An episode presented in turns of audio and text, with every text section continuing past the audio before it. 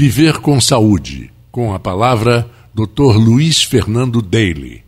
Olá, ouvintes da Rádio FM Folha e espectadores do programa Viva a Vida.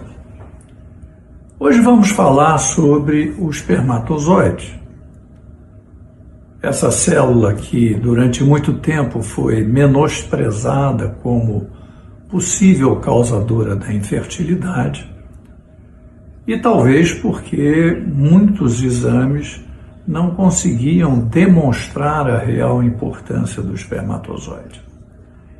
Temos já há algum tempo normas da Organização Mundial de Saúde que devem ser observadas na avaliação de um espermograma.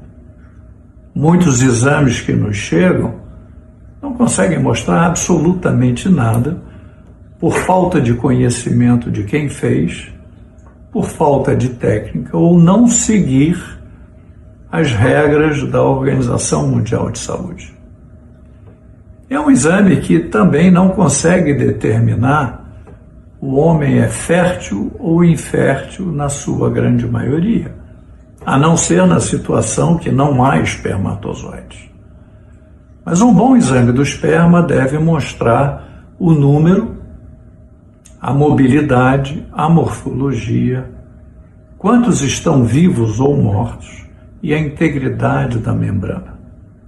Com esse resultado, nós podemos incluir ou não o homem nessa avaliação primária da fertilidade do casal.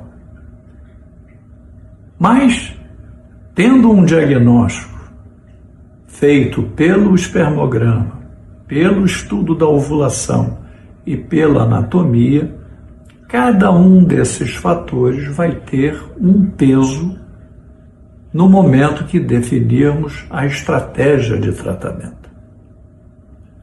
Procurem fazer o exame em clínicas especializadas que servem às novas normas.